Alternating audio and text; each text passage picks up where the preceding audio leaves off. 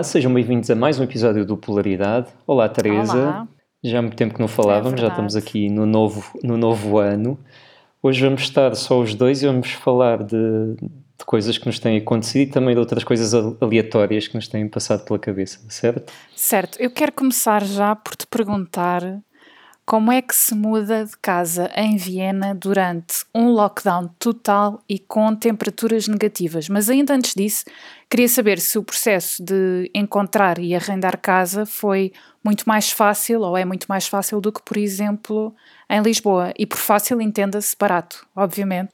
Sim, é assim, acho que é mais fácil no sentido em que as coisas são melhor organizadas e é tudo muito mais profissional e também as condições em geral são melhores, imagina, não há aqueles contratos manhosos em que não, há, em que não se paga impostos e não há aquelas casas com frinchas nas janelas em que morres congelado de frio, acho que as condições são muito melhores em geral.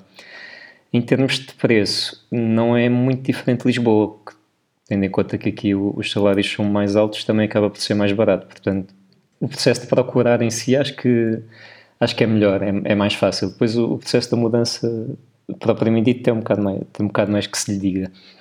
Primeiro, de facto, acho que a, limitação logo principal foi o lockdown, porque as lojas estavam todas fechadas quando eu, quando eu me mudei e, e tive que comprar tudo na internet, ainda por cima a casa era não mobilada, portanto tive que comprar rigorosamente tudo, tirando o equipamento de cozinha ah, e encomendei tudo no IKEA depois vieram cá entregar, mas claro que comprar tudo pela internet sem escolher às vezes dá asneira, há coisas que tu, tu achas que são uma coisa e, e são outra, portanto isso foi logo assim o primeiro obstáculo, mas, mas lá se fez. E com temperaturas negativas, como eu disse. Sim, o, o primeiro nevão do ano caiu no dia em que eu comecei as mudanças. Boa. Portanto, foi, foi uma experiência bastante divertida. Mas pronto, isso até acabou por não ser o pior, tirando, tirando o facto que eu não tive aquecimento durante os primeiros dias, portanto tinha a casa muito fria.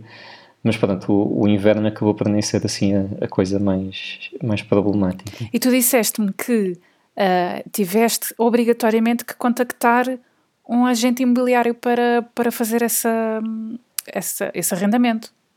Sim, não é, não é obrigatório, mas é, é o mais comum. Talvez aí, um, não sei, 90% dos anúncios, talvez, sejam com que se vê na internet, eu procurei tudo na internet, a maioria são, são mesmo através de agências. O que lá está torna tudo muito mais profissional, como eu estava a dizer há bocado, mas depois tem uma desvantagem, é que também fica muito mais caro. E, e isso fo- foi um bocado um choque constatar que tem que se pagar em média, não sei, à, volta de mil euros de Quanto? comissão aos agentes imobiliários, sim. Mas espera aí, tu tens a certeza que não foste burlada ou coisa assim do género. Não, não, não, é mesmo, é mesmo assim que funciona. Eles têm, têm mesmo uma comissão fixa sobre o valor da renda e que normalmente é de du- duas, duas mensalidades da renda. Minha, no meu caso, por acaso, tive sorte que o meu contrato é um bocadinho mais curto que o habitual, por isso só tive que pagar um mês, mas mesmo assim é, é uma brutalidade. Isto é só a comissão para o agente, ou seja, é só o que tu pagas por ele te vir mostrar a casa e te ajudar a tratar das coisas, que é uma coisa completamente impensável. Mas tu pagas integralmente ou o senhorio paga uma parte? Não, não, não, és tu, és tu pagas, tu é que, tu é que estás a, a usufruir do trabalho do agente. Bom, isso abre uma perspectiva para eu ir trabalhar como agente imobiliária em, em Viena. Acho que é uma carreira muito próspera. Sim, também já pensei nisso, acho que se a ciência falhar vou, vou enverdar pela carreira imobiliária. É- acho que isso foi, foi mesmo o choque maior. E, e depois tens que pagar, obviamente tens que pagar a caução, que normalmente são três meses de renda que pagas ao senhorio, mais um- a tal comissão que pode, pode ir até aos dois meses de renda, portanto tens que fazer assim um, um mielheiro antes de, antes de decidir mudar de casa. Ai, Feliz Natal! foi muito divertido. Meu Deus. ainda em relação à mudança, depois há, houve ainda a barreira maior, que é a língua. Eu já sabe que o meu alemão é, é, é quase inexistente, não é? Só sei dizer assim umas coisas muito básicas. E depois, a Áustria tem uma particularidade que é, é, é muito desenvolvida em certas coisas, mas depois os austríacos também são muito conservadores noutras. Por exemplo, em relação a tratar de coisas pela internet, que é uma coisa que em Portugal é super normal, há montes de coisas que não, não, não precisas de falar com ninguém, podes tratar tudo pela internet. Aqui é muito mais complicado, tens sempre que ir, ir às lojas, o que não se aplicava neste caso porque estava tudo fechado, ou então tratar por telefone, sendo que na maioria das vezes eles nem sequer falam inglês, inglês quando, tu, quando tu ligas. Portanto, tive assim umas, umas largas horas de conversas ao telefone muito frustrantes. Umas vezes lá, lá me safei com o inglês, outras vezes tive que puxar pelo, pelo meu alemão, que não foi propriamente muito divertido. Mas fim do processo, estás feliz? Sim, agora eh, já, já está tudo em ordem. Tive assim uns contratempos, por exemplo, estava a falar do, do gás do, do, aquecimento, que tive que esperar alguns dias até ter aquecimento e foi por uma situação muito estúpida que acho que em Portugal nunca iria acontecer. O aquecimento é gás e tive que ligar, obviamente em, em alemão, meio alemão, meio inglês, para me virem cá ligar o gás e marcaram um, um slot para vir cá ligar o gás para ir entre as 3 da tarde e as 6. E eu vinha correr do trabalho para estar cá às 3, cheguei às 3 em ponto. Quando cheguei cá já tinha uma notinha na porta a dizer que tinham estado cá e que, e que se tinham ido embora porque não estava ninguém em casa. Uma coisa impensável em Portugal, porque nunca ninguém chega a horas, não é? Quanto mais antes da hora. Uh, depois lá liguei para, para a empresa, mais uma hora ao telefone, a falar meio, meio alemão, meio inglês. Eles diziam que tinham estado cá a hora, portanto era a minha palavra contra a deles, nada a fazer. E depois tive que esperar para uns 5 dias até voltarem cá. Portanto, são assim estes, eh, estes apontamentos uh, divertidos de língua e de diferenças culturais mas esses serviços também têm alguns defeitos em Portugal. Não sei se estás com. Ah, sim, sim, especialmente o gás já tive experiências horríveis, sim. Não, aqui, aqui as coisas funcionam bem no geral. É, é, é mais só a barreira da língua. Aliás, a minha, a minha queixa principal neste caso é que eles vieram cedo demais, não é?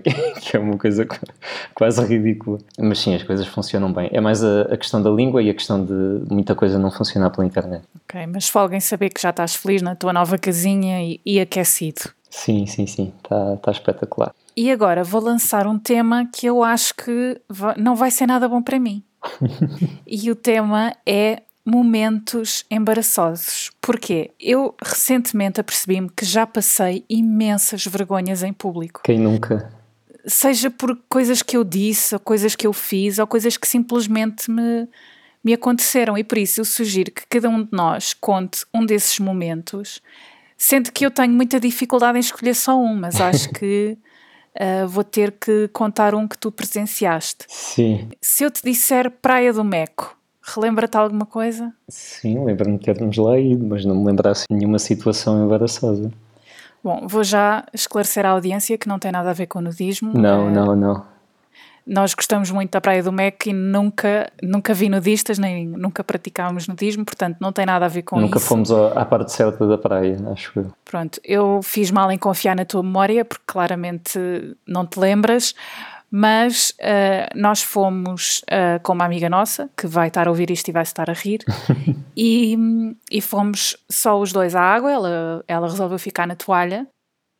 Ah, mandaste uma queda monumental, não foi? Mas não foi só uma queda. Um, a questão foi que tu entraste primeiro. Eu sou muito friorenta, portanto, eu estava naquele processo de entro, não entro. Tu entraste primeiro e disseste aquela célebre frase que quem é friorento adora ouvir, que é depois de entrar está boa. que nunca é verdade. Mas olha que eu sou mega friorento com a água do mar. E então uh, eu disse: Bom, eu só eu para entrar tenho que ser a correr e tu disseste-me: cuidado, que há aí um buraco na areia. Hum. Disseste um buraco, mas não disseste um precipício, não é? Porque o que aconteceu é que havia uma vala grande logo a seguir uh, à zona, uh, perto da zona de rebentação. Portanto, o que aconteceu foi que eu dei três passos a correr, tipo Baywatch, e a seguir caio para a frente, à frente da praia inteira, isto era num feriado, e quando me levanto, muito a custo, na zona de rebentação, levo com uma onda na cara e cai para trás. Eu não me lembro de ver cair, não sei se estava de costas, só me lembro depois do, do momento a seguir. E aí, da segunda queda, já não tive coragem de me levantar e fui a nadar debaixo d'água até ir ter contigo ao mar. Mas a cena de ir a correr tipo Baywatch para entrar, e eu, atenção que eu não estou a dizer isto, não tenho corpo de Pamela Anderson, não tenho corpo de Mitch Mitch Buchanan. Dar três passos a correr, cair para a frente, a seguir tentar levantar-me, levar com a onda na tromba, cair para trás. Também, também devo dizer que ninguém me ajudou. ninguém me ajudou. Estava ali imensa gente, ninguém quis saber. Mas ficaram a olhar. Ficaram a olhar. Estava uma rapariga a tentar entrar na água, talvez friorenta como eu, quando eu olhei para ela depois da minha segunda queda já estava a caminho da toalha, hum. como quem diz, não me vou meter yeah, dentro. Yeah. É o chamado azar na praia, uh, como diz a música. Ao menos não ficaste com nada à mostra, como na música. Não, eu debaixo d'água ajeitei tudo aquilo que tinha para ajeitar. As raparigas que estão a ouvir e que já caíram uhum. na zona de rebentação sabem muito bem o que é o que é que eu estou a falar. Portanto, isto aconteceu e devo dizer que logo no dia fiquei à rasca de um joelho, tanto que fui para a toalha já uh, meio a cochear. Depois fiquei bem. Agora, no dia a seguir, eu não me mexia, eu estava toda partida. Aliás, eu lembro-me dessa noite, eu levantei-me para ir à casa de banho e fui já toda desconchavada para a casa de banho, a doer-me tudo. Eu não me mexia, a sério, passei uma semana muito má, cheia de dores no corpo. Mas uh, o que é que doeu mais? Foi as dores ou foi a vergonha? É pá, foi uma vergonha do caraças. Eu depois nem queria sair do mar já com tanta vergonha que estava. Mas tenho outras, eu tenho tantas histórias, não só com quedas, hum. uh, mas de coisas assim. Mas pronto. Sabes que eu acho, eu acho que nessas coisas a vergonha fica mais connosco. Quem está a ver nem, nem sequer liga nenhuma. Pode achar piada no momento, mas depois aquilo não, é nada. Para nós é que é sempre horrível que parece que toda a gente está a olhar e toda a gente vai ficar a gozar connosco o resto da vida. Não sei se isso é bem verdade. Eu, eu há uns anos decidi entrar num restaurante por um vidro completamente transparente. e decidi que era por ali. E eu acho que os clientes ainda contam essa história, tenho a certeza absoluta. Porque ainda por cima caí para trás também. Pronto. Mas agora chega de histórias minhas, agora precisamos que contes uma tua. Epá, eu eu também tive dificuldade em, em, arranjar uma história, mas é mais porque eu sou tão desastrado e desajeitado e, e, e baralho as pessoas, sou tão caótico na, na, minha vida normal que já, já nem, nem reparo. Para mim, isso já é o normal em minha vida e eu nem, nem, nem me lembro assim de histórias concretas, mas está-me sempre a acontecer.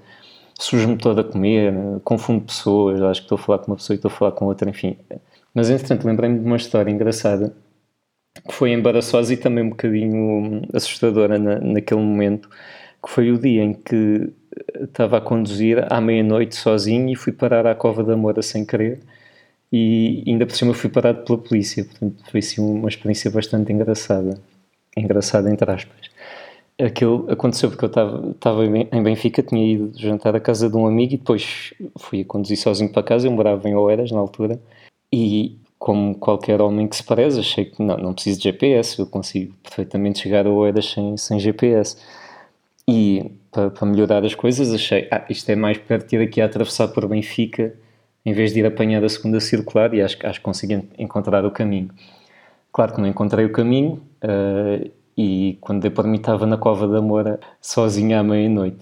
Como se não bastasse, quando finalmente encontrei o caminho para, para entrar, acho que na Cril, ou na, nem sei, na segunda circular, não sei, segui mal as indicações e, e quando me apercebi entrar para o, para o sentido contrário àquele em que queria ir. E então fiquei parado naquelas, nas raias, na, no, no, separador que, que separa a, a, bifurcação e fiquei ali parado um bocadinho para, para tentar voltar para o outro sentido que queria quando estou ali parado, vejo um carro da polícia a aproximar-se e a mandar-me parar. E eu, pronto, já, já estou lixado, já vou levar aqui uma multa por estar aqui parado no meio da estrada. Que é que acontece? Os senhores polícias não, não estavam minimamente interessados pelo facto de eu estar ali parado, estavam interessados sim porque, pelos vistos, tinha havido um carro igual ao meu a fazer coisas suspeitas ali naquela zona, não sei, traficar droga, não sei, não faço ideia. Sendo que o meu carro era um, um Volkswagen Polo cinzento, ou seja, havia há, há, milhares iguais em Lisboa. E então, pronto, fiquei ali montes de tempo, revistaram-me, fizeram-me todas as perguntas possíveis e imaginárias, revistaram-me o carro todo, apalparam-me, achavam, não faço ideia o que é que eles achavam que eu tinha, e ali fiquei montes de tempo até eles, pronto, decidem que afinal, perceberem que afinal não era eu quem eles estavam à procura. E pronto, foi bastante embaraçoso graças à minha combinação de não ter medo e despistar-me, fui parar a uma situação embaraçosa e, e, um bocadinho intimidante. Foram fazer isso à pessoa mais serena do mundo que não parte um prato. Isso é que é, isso é, que é incrível. Epá, e depois não acreditavam em mim. Eu, imagina, a história era estúpida. Eu dizia: Não, eu só vim de casa de um amigo, vim ali de Benfica. Benfica, então o que é que está a fazer aqui? Nada ajudava. Nada. Pronto, acho que estamos, estamos despachados de momentos embaraçosos. E agora, tu querias falar de, de outro assunto que não tem nada a ver, que é arrependimento, não é? Tens uma opinião muito, muito forte sobre isso. É, porque eu, eu continuo a ouvir as pessoas a dizer eu só não me arrependo do que não faço. E eu não podia discordar mais. Eu acho perfeitamente natural que exista arrependimento de coisas que já fizemos e que já dissemos, porque é sinal de maturidade, é sinal que, que, estamos a evoluir. Nós podemos dizer, ah, ok, eu fiz aquilo porque tinha 20 anos e se fosse hoje não fazia. Mas o arrependimento existe na mesma, ou não? Sim. Pronto. E uma das coisas que eu me tenho vindo a perceber que me arrependo de ter feito é pausa dramática. as praxes e eu sei que isto ah. é um assunto ah. muito controverso. Uhum. Eu sei que nós temos vários colegas de faculdade que ouvem este podcast e nós temos até amigos que uh, eram mais envolvidos nas praxes do que nós. Para já, eu vou falar um bocadinho da minha experiência enquanto prachada, portanto, enquanto caloira. Uh, eu lembro-me que uh, no nosso ano de caloiros perguntavam antes das praxes quem é anti-praxe. E essas pessoas retiravam-se. E eu lembro-me que de um conjunto de, nem sei quantos é que éramos, 200, não faço ideia. Sim, 200 mais ou menos. Só duas pessoas é que se retiraram. E pelo que eu sei, hoje em dia uh, são bastante mais. E eu não acho mal.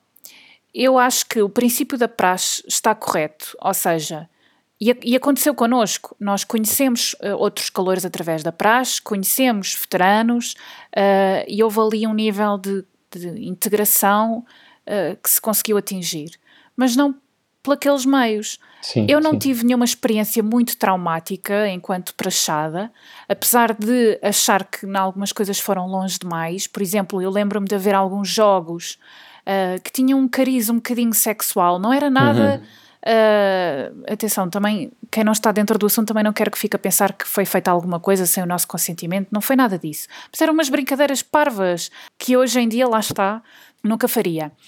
E enquanto veterana que prachou, hum, eu sei perfeitamente e tenho a minha consciência tranquila que nunca passei limites com ninguém. Aliás, nós ficámos amigos de muitos dos calores que prachámos. Ficámos também padrinhos e madrinhas de alguns, e estou a falar pelo nosso, pelo nosso grupo de amigos. Na nossa faculdade, pelo menos, uh, nós ficávamos com um grupo de calouros e esses calouros estavam o dia todo unidos por uma corda e Sim. nós tivemos uh, o trabalho de ir fazer fatos para eles, não sei se te lembras, era o Pac Sim, arranjávamos um tema e sim, sim, dava, dava trabalho ainda. Exatamente, deu-nos algum trabalho e obviamente que saiu do nosso bolso, mas era também para, para que houvesse um bocado de entretenimento e jogos, uh, giros, mas lembro-me de ver colegas nossos passar o limite. E quando digo limite, falo de algum abuso verbal, uh, gritaria, aquela subjugação de pôr os calores de joelhos e uh, dizer meu amo, ou fazer algum tipo de quase idolatração aos veteranos, isso não contribui nada para a integração, porque não existe ali propriamente uma hierarquia, apesar de quererem passar a mensagem que sim, não existe, quanto a mim, algum tipo de hierarquia. E eu nunca tive esta conversa com nenhum dos nossos amigos uh, ainda. Acho que até seria interessante ouvir a opinião deles, até daqueles que estiveram mais envolvidos sim, nas sim. praxes. Uh, mas não sei, tu arrependes-te e percebes aquilo que eu estou a dizer? Eu percebo perfeitamente, mas eu não, não lhe chamaria a isso arrependimento, porque eu, quando fiz aquilo na altura, aquilo fez-me sentido e, e, lá está também. Acho que nunca passei nenhum limite, acho que não humilhei ninguém, nem fiz nada, nada que me arrependa. Lá está. Se fosse hoje, se perguntares ao Henrique de 33 anos se eu, se eu agora fazia praxe, não, obviamente não fazia. Mas também não me arrependo na altura de ter feito, porque aquilo na altura não, na minha cabeça da altura, não me, não me chocou. Ou seja, eu não lhe chamo tanto arrependimento, chamo-lhe mais crescimento ou evolução. Aquilo que eu sinto neste momento, ou as minhas ideias neste momento, são diferentes das que eu tinha na altura. Mas eu arrependo-me de ter visto colegas meus a abusar, como eu disse, uhum. e, número um, não disse nada, e número dois, aquilo que eu devia ter feito era: ok, se é para isto, eu não participo.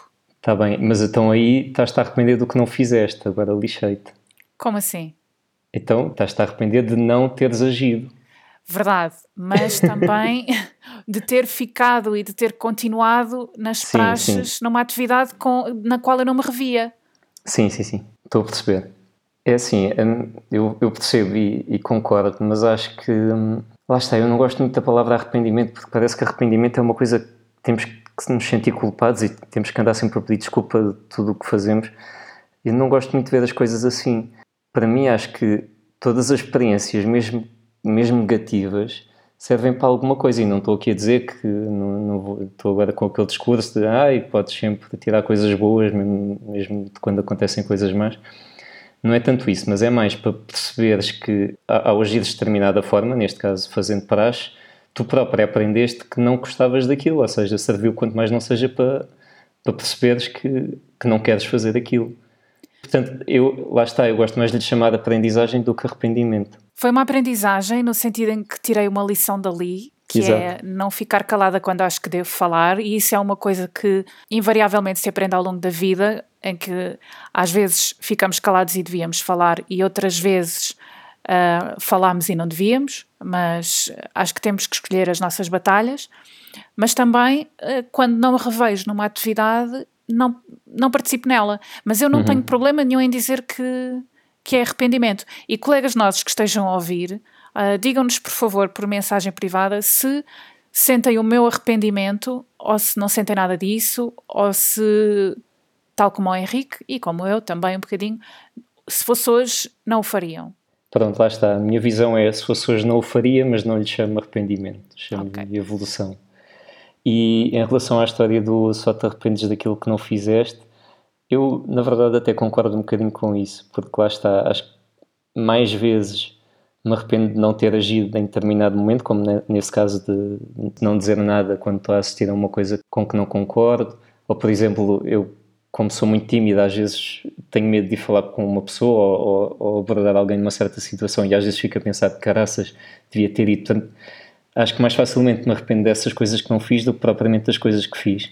Porque as coisas que fiz acho que consigo sempre aprender qualquer coisa com elas.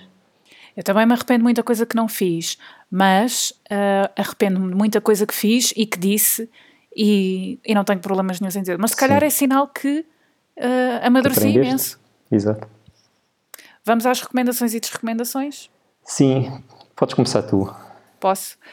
Então, a minha recomendação é nacional eu recentemente subscrevi a Opto, não sei se já ouviste falar. Sim, sim, da SIC. Exatamente, é uma plataforma online da SIC e eu subscrevi por um mês para experimentar, foram 3 euros e tal. E eu já vi alguns conteúdos, mas há um que claramente se destaca. E eu sei que muita gente sabe do que é que eu estou a falar, porque já foi muito elogiado. Eu não sou a primeira, mas também não posso deixar passar. Eu vi os dois primeiros episódios da série Esperança. Ok. Que é protagonizada com, pelo com César, César Mourão. Mourão uhum. que faz de idosa de 89 anos. E eu nem sei por onde começar. Bem, para já a caracterização está incrível. A interpretação dele é fenomenal. E eu, quando estou a ver, esqueço-me que é um homem que está ali a interpretar uma idosa. Acho que é mesmo uma idosa que está a interpretar uma idosa. Portanto, sente-se que a Dona Esperança tem um bocadinho todas as nossas avós e das nossas tias-avós. Os tiques, as expressões, a forma de andar, de vestir, o folgo que falta no final das frases quando se irrita, que isso para mim é o mais engraçado. E para quem não esteve fisicamente com as, com as avós, este Natal parece que ficamos um bocadinho mais próximos delas e isso foi, foi excelente. Para além disso, a história também é muito boa. Acho que foi escrita pelo próprio César Mourão e também pelo Frederico Pombares. E o resto do elenco não são aquelas caras que estamos fartos de ver nas novelas.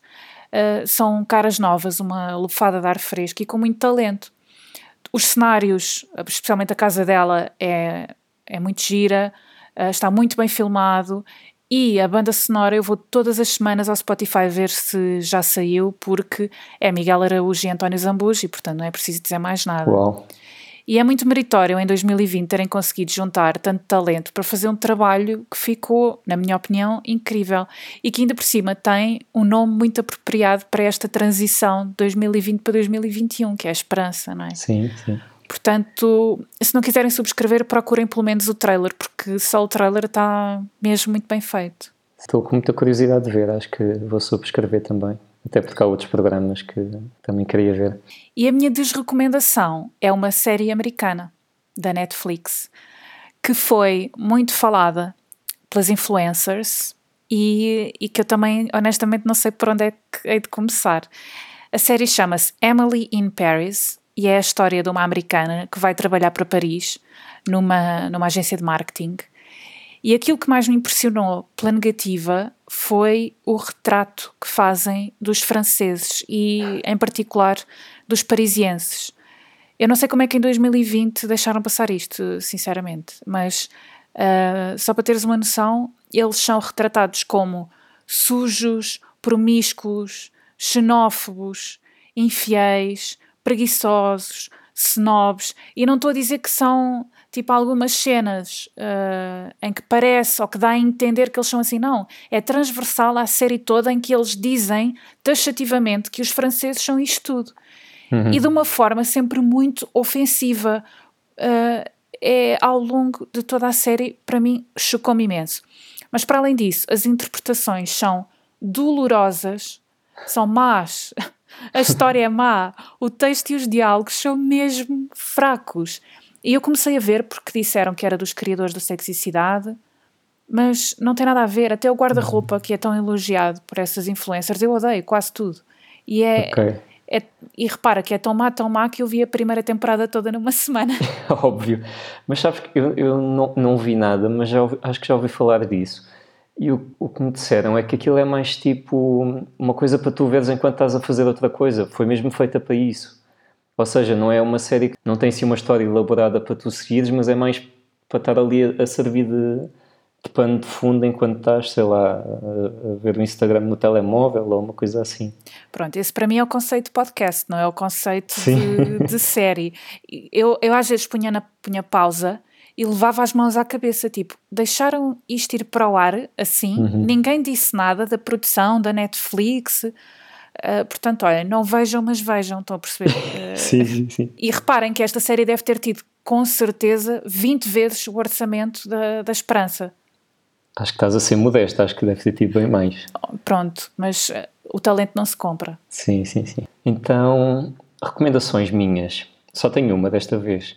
E vou recomendar música outra vez, já no último episódio também recomendei música.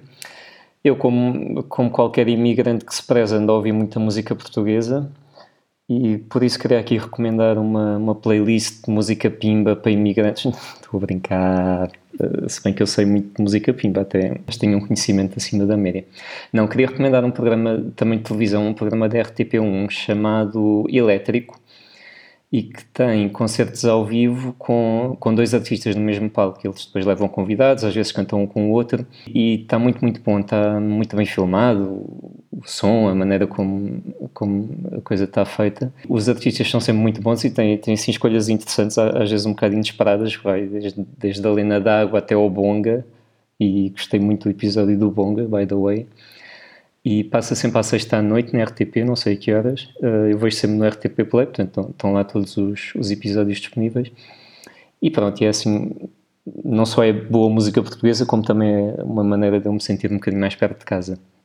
O próximo episódio, ainda por cima, que vai, vai agora para ar esta sexta-feira, é com o Jorge Palme e o Sérgio Godinho, portanto tem, tem tudo para ser espetacular, estou, estou dizer para ver. Sim, acho que é uma ótima recomendação. E agora, não tenho nenhuma desrecomendação, mas vou fazer como, como as celebridades e vou pedir uma recomendação. Isto é, tem ainda a ver com o, o, facto de eu estar a mudar de casa e andar aqui à volta com as mobílias e com coisas dessas. Por isso, por favor, pessoas que nos ouvem, se alguém souber uma maneira de fixar um espelho de casa de banho sem ter, sem ter de furar os azulejos da casa de banho, por favor, avise. Eu não acredito que estás a fazer isso. eu já tentei e não consegui já tentei com, com aquela fita cola cola dos dois lados e, e o resultado foi um espelho estilhaçado no, no chão da casa de banho quando voltei de, das férias de Natal. Portanto, olha, fica aqui o pedido de recomendação. E sete anos de azar. Olha, e foi logo para começar o ano, portanto, se calhar este ano já está condenado. Esperemos que não. Digam-nos no Instagram, Polaridade Podcast, ou por e-mail, polaridadepodcast.gmail.com, se são contra as praxes, se concordam comigo, ou se são mais Team Henrique. Contem-nos também momentos embaraçosos, mandem-nos as vossas sugestões de temas ou de, de convidados. Para a semana uh, teremos mais uma conversa com um convidado. Muito obrigada por terem ouvido. Um bom ano para todos e estejam atentos. Bom ano e até para a semana.